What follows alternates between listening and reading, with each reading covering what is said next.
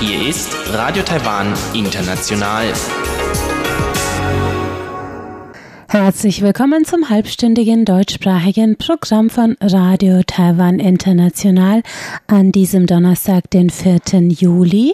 Am Mikrofon begrüßt Sie Karina Rother und folgendes haben wir heute für Sie im Programm. Zuerst hören Sie die Tagesnachrichten. Darauf folgt Aktuelles aus der Wirtschaft mit Frank Pewitz. Heute noch einmal zu den Trends im nachhaltigen Wirtschaften in Taiwan. Danach geht's weiter mit Rund um die Insel und Elon Huang. Heute im Gespräch mit Rambei Hao, dem Gründer einer Schule, die Kung Fu und klassische Gedichte unterrichtet. Nun zuerst die Tagesnachrichten.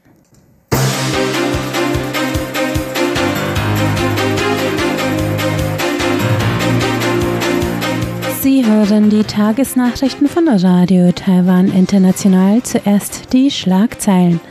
Außenministerium verurteilt unverschämte Geste Chinas Delegierter auf Krankenschwesternkongress. Sondergesetz beschlossen, Akten aus Kriegsrechtsära werden öffentlich zugänglich und Landwirtschaftskommission, Taiwan und EU werden bei Fischfangpraktiken weiter zusammenarbeiten. Die Meldungen im Einzelnen. Bei der Abschlusszeremonie der Jahresversammlung des Internationalen Rats der Krankenschwestern am 1. Juli in Singapur hatte die chinesische Delegierte Wu Ying durch einen Griff an die Namensplakette von Taiwans Delegierter Huang Lianhua versucht, die darauf abgebildete Flagge der Republik China Taiwan zu verdecken. Ein Sprecher des Außenministeriums verurteilte heute die Handlung und sagte, man arbeite eng mit dem Rat der Krankenschwestern zusammen, um gemeinsam den Status und die Würde des Rats zu verteidigen. Während der Abschlusszeremonie der fünftägigen Jahresversammlung griff U auf offener Bühne vor Aufnahme des Gruppenfotos an der neben ihr stehenden amerikanischen Delegierten vorbei nach der Namensplakette von Taiwans Delegierter Huang. Mit einer Handbewegung drehte U die Plakette, die Taiwans Nationalflagge trug, erst um und griff dann nach Huangs Schal, um die Plakette zu verdecken. Das zeigt ein Facebook-Video von Teilnehmerinnen des Kongresses. Das Außenministerium gab heute bekannt, es habe im Anschluss an den Vorfall sofort die Taiwan-Vertretung in Singapur kontaktiert. Die Vertretung verurteilte Us Verhalten in einer Stellungnahme als unhöflich und betonte, Taiwans Souveränität und die Teilnahme an internationalen Veranstaltungen ließen sich nicht so leicht unterdrücken. Eine Sprecherin des Ministeriums sagte heute, die unvernünftige Druckausübung der chinesischen Delegierten, die unverschämt und krude die Flagge unserer Delegierten verdeckt hat, finden wir verwerflich und verurteilenswert. Der zweijährig stattfindende Kongress zählte in diesem Jahr 5310 Delegierte. Taiwans Delegation war mit 419 Teilnehmerinnen und Teilnehmern die drittgrößte. Das Parlament hat heute ein Sondergesetz verabschiedet, das die Überführung relevanter politischer Akten von 1945 bis 1992 in das Nationalarchiv ermöglicht. Zudem wird die Aufhebung der Geheimhaltungsstufe politischer Akten erleichtert. Laut dem Sondergesetz sind alle Regierungsbehörden, Parteien, parteinahe Organisationen und von Parteien betriebene Institutionen verpflichtet, die von ihnen verwalteten Akten und Dokumente binnen sechs Monaten nach Inkrafttreten des Gesetzes zu prüfen, ein Inventar zu erstellen und sie dem Nationalarchiv zu übergeben. Weigerung oder Zerstörung der Akten kann mit einer Geldstrafe oder bis zu maximal fünf Jahren Haft bestraft werden. Nach einer Einstufung als Nationalakte durch die Kommission für Vergangenheitsaufarbeitung werden die Akten vom Nationalarchiv verwaltet und der Öffentlichkeit zugänglich gemacht. Auch Akten der Stufe ewige Geheimhaltung können öffentlich gemacht werden, wenn nicht von der Nationalen Sicherheitskommission anders bestimmt. Die Bevölkerung erhofft sich von dem Sondergesetz unter anderem Aufklärung in ungeklärten Todesfällen der Kriegsrechtsära wie dem Massaker an der Familie Lin. Die Kuomintang kritisierte das Gesetz als politisch motiviert. Die DPP betonte, nur die Wahrheit führe zur Aufarbeitung der Vergangenheit. DPP-Abgeordnete Guan Biling sprach von dem Gesetz als wichtigem Schritt in einem kulturellen Wertewandel im Umgang mit Archiven. Am 27. Juni hatte die EU die 2015 über Taiwan verhängte gelbe Karte für unregulierte oder illegale Praktiken im Hochseefischfang aufgehoben. Der Direktor des Fischereiamtes der Landwirtschaftskommission Huang Hongyan sagte heute, man habe eine gemeinsame Arbeitsgruppe mit der EU eingerichtet, um weiterhin gegen illegale Fangpraktiken vorzugehen und die Zusammenarbeit zu vertiefen. Auf einer Kabinettssitzung sagte Huang, man habe bereits den rechtlichen Rahmen geschaffen, um die Hochseefischerei besser zu kontrollieren und die Herkunft von Fischereiprodukten nachzuverfolgen. In Zukunft wolle man die Kontrollmechanismen weiterentwickeln, um der Verantwortung als Fischfangnation auf dem internationalen Markt gerecht zu werden. Huang betitelte das Exportvolumen der taiwanischen Hochseefischerei auf 28 Milliarden US-Dollar jährlich. Eine Verlängerung oder Ausweitung der fast vier Jahre andauernden Importwarnung durch die EU hätte laut Huang einen erheblichen Schaden verursacht. Taipeis Bürgermeister Ke Wen-ji hat bei seiner Eröffnungsrede des Twin City Forums in Shanghai heute Vormittag die Bedeutung von freundschaftlichem Austausch zwischen beiden Seiten der Taiwanstraße betont.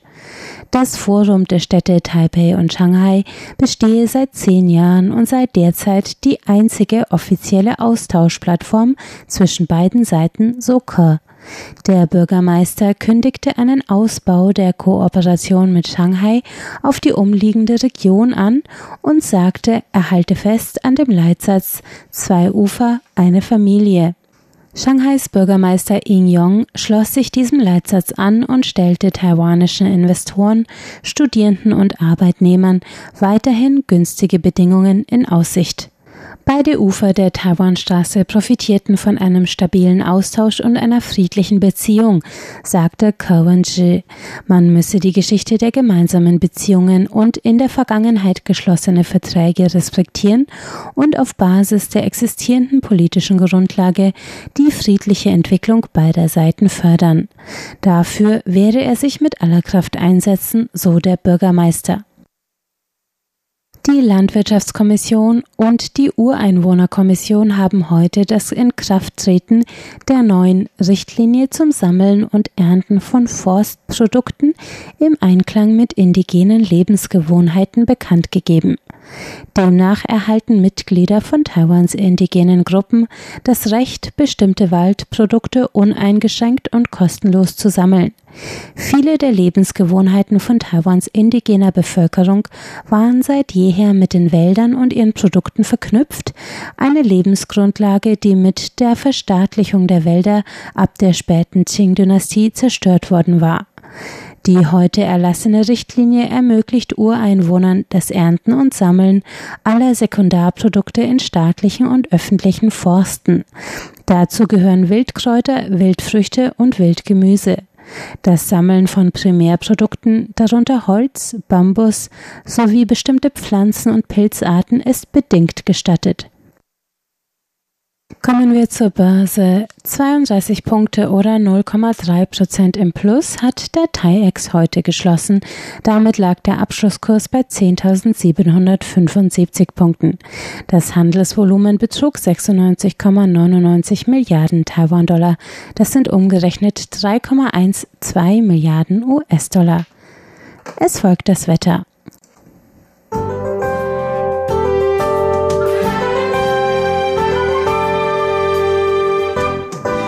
Die Temperaturen lagen heute zwischen 28 und 35 Grad mit Höchstwerten von 38 Grad in Hualien, Ost-Taiwan. Es war weitestgehend bedeckt, an der Südspitze und in Kaohsiung und Pingtung anhaltender Regen, der sich zur Tagesmitte über die Westküste und ins Landesinnere ausbreitete. Morgen Freitag bleibt es regnerisch im Süden und in West- und Zentral-Taiwan. Sonst bedeckter Himmel, die Werte steigen auf 28 bis 35 Grad. Etwas kühler ist es im Südwesten.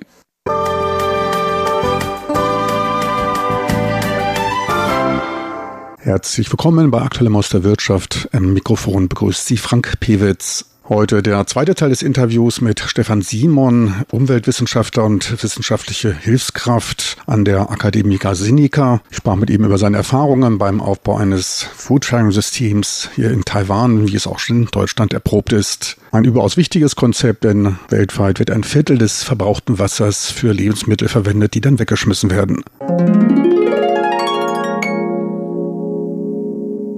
Und für die potenziellen Abholer, also die Nutzer dieser, dieser ganzen Aktion, also wie können die erfahren, wo ihr seid, wo die Cafés sind? Habt ihr euch dann auch online irgendwie dargestellt oder wie läuft das? Ja, genau. Wir haben eine Website mit einer interaktiven Karte, äh, auf der man die kooperierenden Läden und auch alle äh, Verteilpunkte äh, einsehen kann und so erfährt man eben, wo kann man Lebensmittel abholen und wo kann man diese teilen. Äh, und das ist eigentlich die, also die Idee ist eigentlich sehr simpel und äh, sollte jedem ermöglichen, daran teilzunehmen. Aber da muss ja einer, muss ja dann die ganzen Sachen abholen und irgendwo lagern, sonst, sonst geht es ja nicht. Wie, äh, wie funktioniert das?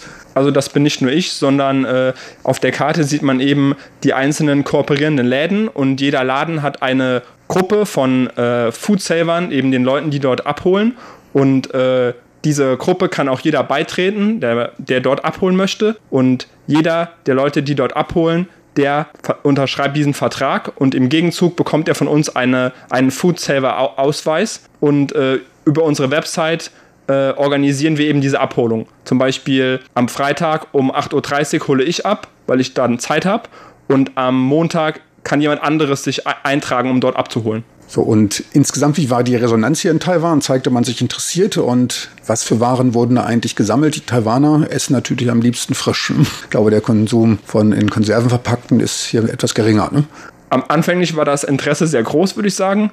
Äh, das könnte aber auch, könnte eben auch daran liegen, dass äh, es für die Leute hier relativ interessant ist, dass jemand aus Deutschland hier hinkommt, um so ein Projekt aufzuziehen. Und auch äh, in den letzten Jahren war das Thema, hat das Thema Lebensmittelverschwendung hier auch etwas Beachtung, mehr Beachtung bekommen. Insofern war es tatsächlich so, dass ich öfter auch zu Interviews eingeladen wurde oder es auch kleinere Fernsehbeiträge über das Projekt gab, was für mich auch eine interessante Erfahrung war. Und ansonsten muss ich sagen, ist es immer noch relativ schwer, das Ganze hier einzuführen, weil es eben ein sehr neues Konzept ist und äh, meine ursprüngliche naive Idee, das vielleicht eins zu eins zu übertragen, nicht so gut funktioniert. Das war jetzt auch meine Frage. Äh, klappt das? Kann man sowas eins zu eins übertragen? Was, müsst, was ist hier in Taiwan anders? Was sind eigentlich deine Ratschläge hier, wenn man in Taiwan was umsetzt? Oder generellen Schlussfolgerungen, die du rausziehst? Ähm, ich denke, es ist sehr wichtig, von Anfang an mit äh, lokalen Partnern zusammenzuarbeiten, was bei mir damals nicht so gut funktioniert hat, weil ich das Gefühl hatte, alle wollen erstmal an ihren eigenen Projekten arbeiten, statt zu kooperieren. Und was auch sehr wichtig ist, ist, dass man sein Projekt auf jeden Fall lokalisieren muss. Insbesondere die Sprache ist wichtig, dass man möglichst viel Informationen auf Chinesisch anbietet. Und speziell in meinem Projekt äh, ist es ein Problem, dass hier äh, der Umgang mit Lebensmitteln oder Lebensmitteln, mit Lebensmittelüberproduktion hauptsächlich als äh, Charity-Bestandteil äh, angesehen wird. Also meistens ist es hier so, dass Leute sagen, wenn wir Lebensmittelreste haben, dann sollten die an die Tafel gehen und nicht an Projekte wie meins, in denen diese, diese Lebensmittel praktisch äh, an jedermann verteilt werden können. Das waren, würde ich sagen, große Probleme für mich bisher. Könnte man das schon dahin deuten, dass der Taiwaner dann eher so ein bisschen Abstand vor diesen alten, sogenannten alten Lebensmitteln hat, also die nicht ganz so hoch bewertet wie normale Lebensmittel? Ähm, ja, also allgemein denke ich, die Taiwanesen äh, sind sehr wählerisch, was Lebensmittel angeht. Und äh, soweit ich weiß, werden auch in, Lebens in Taiwan deutlich mehr Lebensmittel äh, weggeschmissen als in anderen asiatischen Ländern wie Japan und Korea. Und äh, ich sehe auch immer, dass Leute im Supermarkt äh, sind ja Sachen teilweise Äpfel und Bananen sind nochmal verpackt und sobald die ein bisschen braun sind, werden die aussortiert. Also äh, Leute sind auf jeden Fall sehr vorsichtig, was aussortierte Lebensmittel angeht. Und ich glaube, in Deutschland haben wir mittlerweile mehr Verständnis äh, für die Problematik von Lebensmittelverschwendung. Und hier in Taiwan äh, sind wir da noch nicht wirklich angekommen. Und natürlich sind hier Lebensmittel natürlich auch viel günstiger als bei uns in Deutschland. Und vielleicht ist deshalb auch die Akzeptanz geringer, dass man sagt, oh, ich, ich esse jetzt mal was, was nicht ganz so perfekt aussieht, weil man eben hier für wenig Geld oft neue Produkte bekommt. So im Großen und Ganzen, was sind die wesentlichen Schlussfolgerungen, die du jetzt aus deiner Aktion da gezogen hast? Äh, ich würde sagen, im Nachhinein betrachtet würde ich sowas nicht mehr alleine anfangen. Ich war natürlich auch ein bisschen äh, naiv am Anfang und bin vielleicht da ein bisschen zu schnell äh, an die Sache gegangen mit dem Versuch, das mehr oder weniger eins zu eins aus Deutschland zu kopieren. Und äh, es macht auf jeden Fall Sinn, sowas vielleicht in einer Gruppe und auf jeden Fall mit lokalen Organisationen oder Leuten zu starten. Und äh, vielleicht habe ich das auch einfach ein bisschen zu früh angefangen. Also ich habe das ja praktisch schon begonnen, als ich gerade erst angekommen bin und hatte noch nicht so den Durchblick. Viele Leute haben mich auch davor gewarnt und gesagt, Taiwan ist noch nicht so weit für so ein Projekt. Wir brauchen hier noch Zeit, um äh, Leute mehr zu informieren über Lebensmittelverschwendung. Deshalb bin ich auch momentan der Meinung, für mich ist es eben die Information aktuell der wichtigste Punkt. Ich habe da jetzt bewiesen, dass das funktionieren kann und äh, deshalb momentan gehe ich auch oft äh, zu Schulen oder halte Präsentationen zum Thema Lebensmittelverschwendung, um erstmal eine Basis für solche Projekte zu schaffen und zu vermitteln, dass Lebensmittelverschwendung ein sehr großes Problem ist, weil ich das Gefühl habe, vielen Leuten ist dieses ist das eben noch nicht bewusst. Und das ist eben aber der, äh, die Basis, um so ein Projekt zu beginnen. Aber das Projekt insgesamt gibt es nach wie vor, ne? Ja, das Projekt gibt es nach wie vor. Aber ich habe eben die Befürchtung, dass ich es leider nie geschafft habe, so eine Eigendynamik in dieses Projekt zu bringen, dass ich andere Leute motivieren konnte, darauf, selbst darauf aufzubauen ursprünglich war meine Idee ja, ich, ähm, ich beginne eine Kooperation und, und zeige Leuten, wie das funktioniert. Und ich stelle so einen, so einen öffentlichen äh, Kühlschrank auf und äh, stelle auch all die Materialien zur Verfügung und äh, Anweisungen, wie man sowas macht. Und dann dachte ich mir, dadurch, dass ich ja auch viel in den Medien war, dass Leute das dann sehen und sagen, oh, interessant, das ist ein sehr einfacher Ansatz, wir machen das aus, wir machen das jetzt auch. Aber das, dazu ist es eben leider nie geko wirklich gekommen. Nach drei Jahren halte ich es eher für fraglich, dass sich dann noch diese Eigendynamik entwickelt, dass ich das Projekt von alleine tragen kann. Und ähm, ich denke, es ist eben immer noch ein Fokus auf mich als Gründer und es ist sehr schwer, äh, Leute für was Neues zu motivieren und sie, sie, davon zu überzeugen, auch dieses Projekt eigenständig äh, auszuweiten und neue Kooperationen zu finden. Eben dadurch der Fall ist, dass es vielleicht auch ein wichtiger Grund ist, eben auch einfach, dass äh, Leute hier deutlich weniger Zeit haben als in Deutschland. Äh, hier ist es eigentlich mehr oder weniger normal, dass man äh, Überstunden macht und ich glaube auch, dass es in, der, in diesem Gesellschaftsgefüge auch viel mehr Druck für junge Leute gibt, dass man weniger Zeit hat, äh, zu exper experimentieren und neue Dinge auszuprobieren, weil es eben auch einfach so vorgelebt wird, dass es darum geht, möglichst schnell einen guten Job zu finden und nach Möglichkeit viel Geld zu verdienen, anstatt Zeit in Projekte wie Foodsharing zu investieren. So, und was sind jetzt deine Pläne für die Zukunft? Ähm, zuletzt äh, hatte ich auch schon in, in Taiwan angefangen, äh, noch ein, an ein paar anderen Projekten zu arbeiten. Eins ist, dass ich äh, versuche, mich mehr auf die englischsprachige Community hier in Taiwan zu konzentrieren und eben dadurch, dass ich im Foodsharing-Projekt mir bewusst geworden ist, dass es erstmal darum geht, auch eine Basis zu schaffen und Informationen zur Umweltproblematik äh, weiter zu verbreiten, habe ich das Projekt Green News, also grüne Nachrichten, initiiert, bei dem es darum geht, Umweltinformationen aus dem Chinesischen ins Englischsprachige zu übersetzen, um es äh, Leuten zugänglich zu machen, die eben kein Chinesisch sprechen können, äh, weil es ja doch viele Ausländer in Taiwan gibt, die eben kein Chinesisch sprechen oder eben auch Leute im Ausland, die gerne äh, mehr über Taiwan erfahren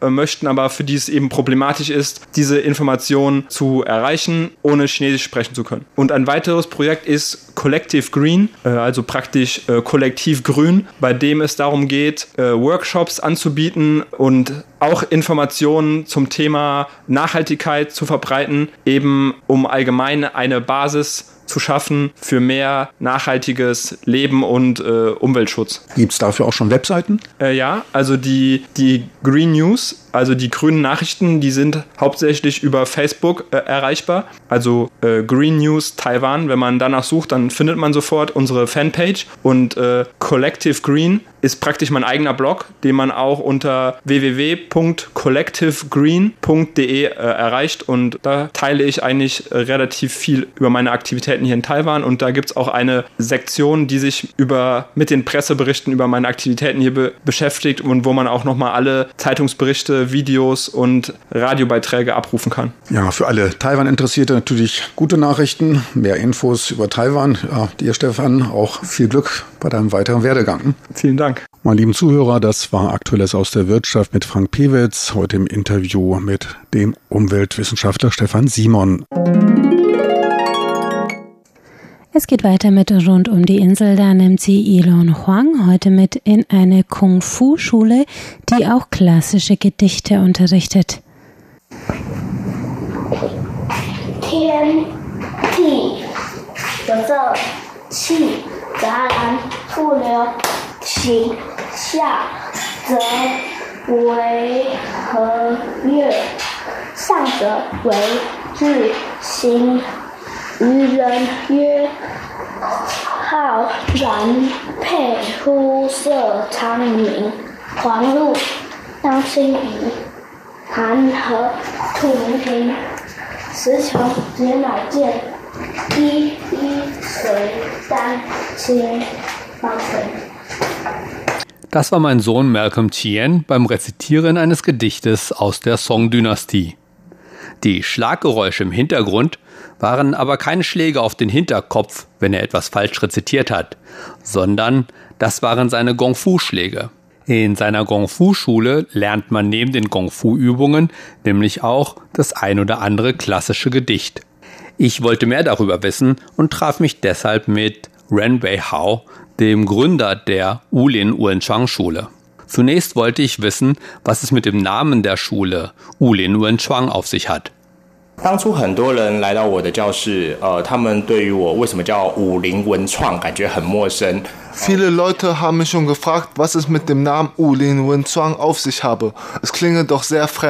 Also in der chinesischen Kultur gibt es den Begriff Jianghu Ulin. Darunter versteht man die gesamte Gemeinschaft aller Stilrichtungen der Kampfkunst. Und ich möchte mich als ein Teil der gesamten Gemeinschaft verstehen und nicht einer Stilrichtung zugeordnet werden. Egal ob Shaolin, Udang, Tai Chi oder Wing Chun, sie alle haben ihre Stärken. Und ich möchte, dass man in meiner Schule alle Richtungen lernen kann, ohne zu sagen, der lernt diesen Stil und er lernt einen anderen Stil. Deshalb der Begriff Ulin und wegen der Bedeutung Winzwang, was eine Mischung aus Kreativität und Kultur bedeutet. Ich wollte nicht, dass das Ganze nur eine Art Souvenir, ein Erinnerungsstück ist oder wie eine Art Film, den man sich ansieht und danach ist das Ganze abgeschlossen. Ich wollte vielmehr, dass wir unsere Kultur sozusagen in unseren Körper einpflanzen und uns der Kultur bewusst sind. Und wenn wir dann ins Ausland gehen, können wir das Gelernte mitnehmen und unsere Kultur mit anderen teilen. Deshalb der Name U Lin Zuang. 或是一些有趣的知识分享给别人，间接的可以把这样的文化讯息传递出去，所以我们叫武林文创。Mir ist die besondere Inneneinrichtung Ihrer Gongfu-Schule aufgefallen. Worin unterscheidet sich die Inneneinrichtung Ihrer Gongfu-Schule von den anderer Schulen? 一般在我过去的教室，大多数的武术教室就是呃软垫。Die meisten Kung-Fu-Schulen, die ich bisher gesehen habe, verfügen über weiche Matten, damit sich die Kinder nicht verletzen und einen Glasspiegel, damit man seine Bewegungen sehen kann und sie lassen die Kinder im Prinzip einfach herumlaufen. Oder woran viele denken, sind sicherlich die Parks, in denen Kung-Fu-Klassen im Freien unter den Bäumen trainieren. Das ist zwar sehr schön, aber ich finde es ein bisschen schade. Denn aus meiner Sicht ist Kung Fu eine Weise, mit der man trainieren kann, seinen Körper selbst zu beherrschen. Doch bevor man seinen Körper beherrschen kann, muss man sein Herz und seinen Geist zur Ruhe bringen. Daher möchte ich in meiner Schule eine Umgebung schaffen, die es den Kindern erlaubt, Herz und Geist zur Ruhe zu bringen. Ich möchte vermeiden, dass sie durch die Umgebung oder durch Passanten abgelenkt werden. So verwenden wir in unserer Schule Tatami-Matratzen und andere aus natürlichen Materialien hergestellte Einrichtungsgegenstände, die für eine ruhige Atmosphäre und Umgebung sorgen. Und tatsächlich haben viele Eltern gemerkt, dass ihre Kinder wirklich ruhiger sind und der Lerneffekt höher ist. 那很多家长就会发现，小朋友来到这边，哎，真的比较近，然后学习效率跟专注力提高。 Wie schon erwähnt, mein Sohn übt Tang-Gedichte zusammen mit seinen Gong-Fu-Bewegungen. Was haben Tang-Gedichte mit Gong-Fu zu tun? 对我而言，我不希望让一般人就是对于武术的定位，就是只是为了哦 Ich finde es schade, wenn man Kung Fu einfach nur als eine Möglichkeit sieht, sich zu verteidigen, gegen Gewalt vorzugehen oder seinen Körper zu kräftigen. Für mich ist das eigentlich Wundervolle an der chinesischen Kultur, dass sie so vielfältige Geheimnisse und Geschichten hat. Und auch wenn Kung Fu an sich schon seine wundervolle Schönheit hat, fehlt ihm doch der Geschichtencharakter. So habe ich zwei der wichtigsten Bestandteile der chinesischen Kultur kombiniert und diese Kombination zu unserer Besonderheit gemacht. Was meine ich damit? Wenn man in ein anderes Land geht und den dortigen Menschen die eigene Kultur erklären möchte, muss man einfach nur ein paar schöne Zeichen aufmalen und die anderen wissen, dass man aus der chinesischen Kultur kommt. Das zweite ist, man macht Bruce Lee nach und alle wissen, ah, chinesisches Kung Fu. Kung Fu und chinesische Schriftzeichen symbolisieren die chinesische Kultur von zwei entgegengesetzten Polen und ich habe sie kombiniert Und indem die Kinder gleichzeitig Kung Fu und Tang-Gedichte, also die Bewegung und die Ruhe, lernen und ausüben, sollen sie ein inneres Gleichgewicht entwickeln. So habe ich vor fast zehn Jahren das Tangse Kung Fu entwickelt. Und in den letzten Jahren waren die Ergebnisse immer besser und auch die Eltern sind sehr zufrieden. Auch einige Lehrer sind inzwischen bereit, auf diese Art Kung Fu zu unterrichten und weiterzugeben. 那也有一些老师也愿意跟着我一起学习这样的技巧，然后传递给下一代。 Unterrichten Sie eigentlich nur Kinder oder auch Erwachsene? 其实，在我们武林文创，在我的设计的系统里面，我设计了总共一百四十四首 Für das System von Ulin Wenzhuang habe ich 144 Bewegungen entwickelt, die mit der chinesischen Kultur oder den klassischen Werken zu tun haben. Und die können natürlich auch von älteren Menschen erlernt werden. doch unsere Schule zählt ja noch zu den Startups. Wir sind also noch klein und haben limitierte Ressourcen. Wir müssen also erst einmal ein Standbein etablieren, ehe ich meinen Traum weiter ausbauen kann. Daher unterrichten wir derzeit nur Kinder. Aber wir haben inzwischen einige Projekte, bei denen wir unser Kung Fu und unsere Denkweise anderen Organisationen vorstellen. Wenn wir weiter immer mehr akzeptiert werden, hoffe ich, dass wir bald auch Erwachsene und nicht nur Kinder unterrichten können. Ich stelle mir das Bild vor, wenn zum Beispiel die Großeltern zusammen mit den Enkelkindern trainieren. Das ist doch ein sehr schönes Bild. 到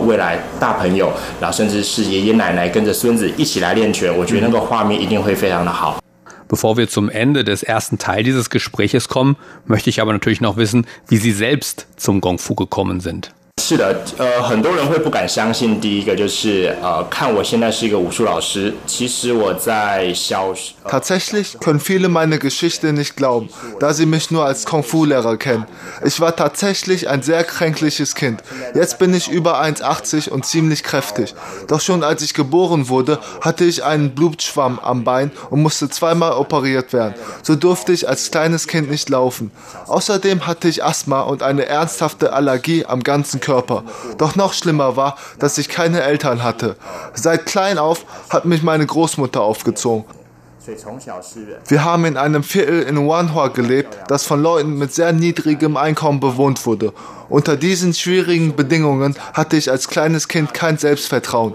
Ich wurde schon in der Grundschule oft geärgert und ich hatte keine Familie, mit der ich darüber reden konnte. So war ich auch ein schwieriges Kind, das weglief, das sich versteckte und das sich schlechte Freunde suchte. Wenn ich darauf zurückblicke, bin ich sehr froh darüber, dass ich mir dann noch einmal selbst eine Chance gegeben habe das war, als ich mit 16 eine Kung-Fu-Schule entdeckte und mit dem Kung-Fu begann. Ich bemerkte damals, dass mein Selbstvertrauen wuchs und ich mich besser kontrollieren konnte, nachdem ich Kung-Fu angefangen hatte. Vorher war ich ein Problemkind gewesen, doch nun hatte ich auch Erfolgserlebnisse, als ich für die Kung-Fu-Schule an Wettkämpfen teilnehmen konnte. Nachdem ich realisiert hatte, dass Kung Fu mich wirklich verändert hatte, beschloss ich, auch in Zukunft in diese Richtung zu gehen. Als ich dann mit der Oberschule fertig war, begann ich ein Studium an der einzigen Fakultät für Kampfkunst in Taiwan, nämlich an der Chinese Culture University in Taipei. Und ich studierte speziell chinesische Kampfkunst. Als ich dann meinen Abschluss machte, begann ich, selbst die Kampfkunst zu fördern.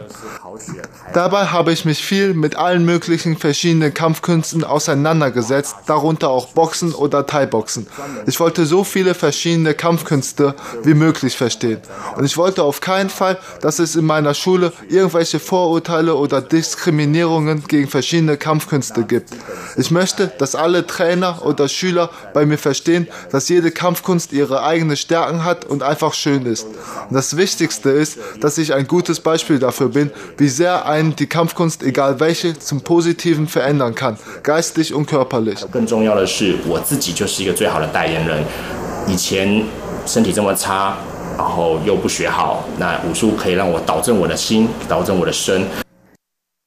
Damit sind wir am Ende der heutigen Sendung. Vielen Dank fürs Einschalten und bis zum nächsten Mal.